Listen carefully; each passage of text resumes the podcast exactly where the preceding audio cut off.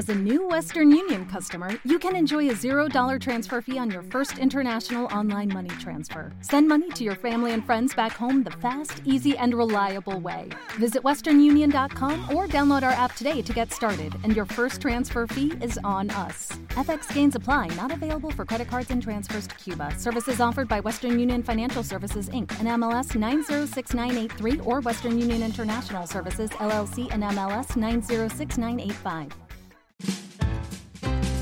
AV Podcast. Sonido en red.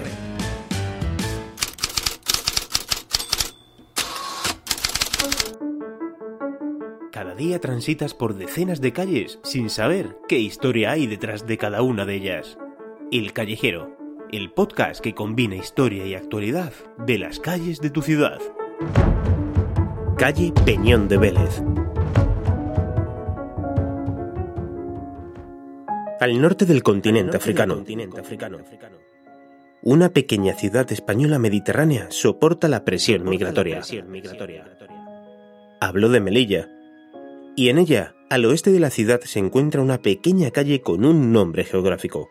¿Peñón de Vélez? Qué curioso. Yo no recuerdo haber estudiado en geografía este peñón. Peñón de Vélez de la Gomera.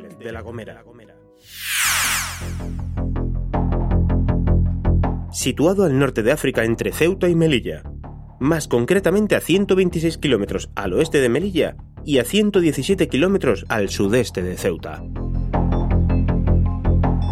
Sí, y es que España, además de las ciudades autónomas de Ceuta y Melilla, tiene otras posesiones en el norte de África, el famoso islote Perejil junto a Ceuta, que en 2002 unos gendarmes marroquíes intentaron ocupar, y que desembocó en un conflicto militar de nueve días entre España y Marruecos. Al alba y con tiempo duro de levante, con fuerte levante, salieron cinco helicópteros que llegaron a la isla de Perejil para que entregasen sus armas a los militares marroquíes que ocupaban la isla.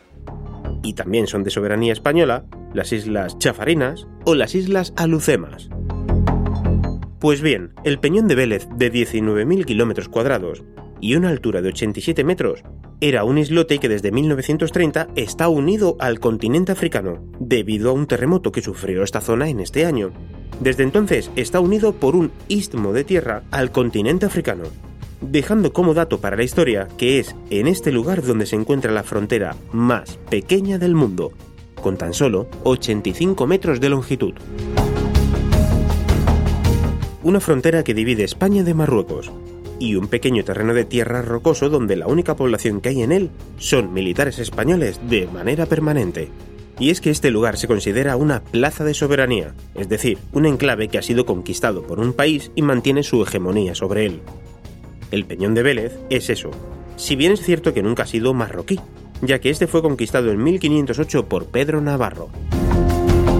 Como te decía, un pequeño contingente militar español se encuentra en estas instalaciones militares, que un día sirvieron como prisión y también como lugar de control ante corsarios y piratas en el Mediterráneo, pero que hoy en día no tiene una finalidad bélica.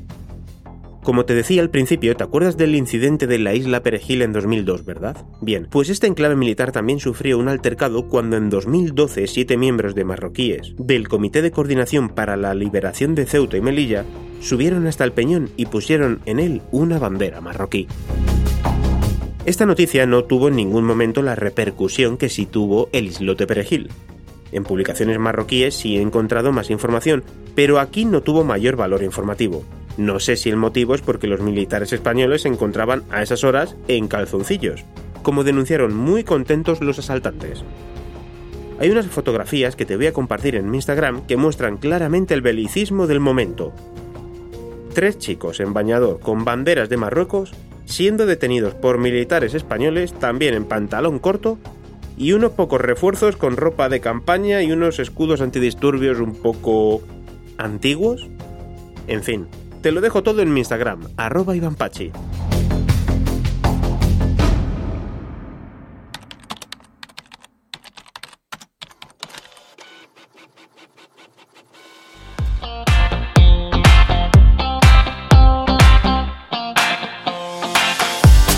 Hoy en día, si paseamos por la calle Peñón de Vélez en Melilla, tengo la duda de si tiene mayor longitud que el mismo accidente geográfico, ya que es muy pequeña también.